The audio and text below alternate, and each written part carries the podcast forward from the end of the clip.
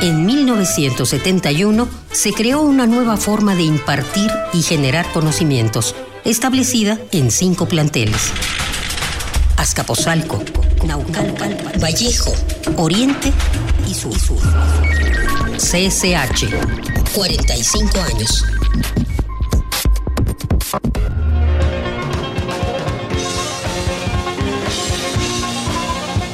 A través de los años, la barrera entre las disciplinas académicas se ha desvanecido a favor de un conocimiento más plural y completo.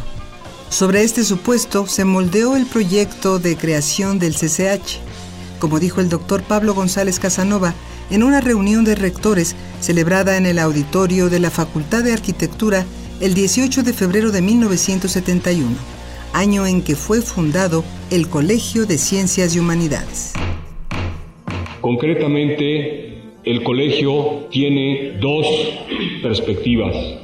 Una muy amplia que tiende a buscar la unión de todas las escuelas, facultades e institutos en proyectos colegiados, asociados, de interés común para esas facultades, escuelas o institutos y que tiendan tanto a unir esfuerzos de la misma disciplina a distintos niveles como a realizar tareas interdisciplinarias cada vez más urgentes en nuestro tiempo y cada vez más destacadas en todos los países del mundo como necesarias para la investigación y la formación del hombre.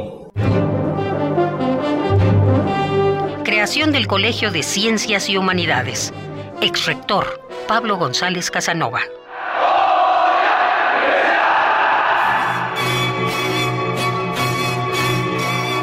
Radio UNAM celebra el aniversario de uno de los sistemas de enseñanza media superior más importantes del país.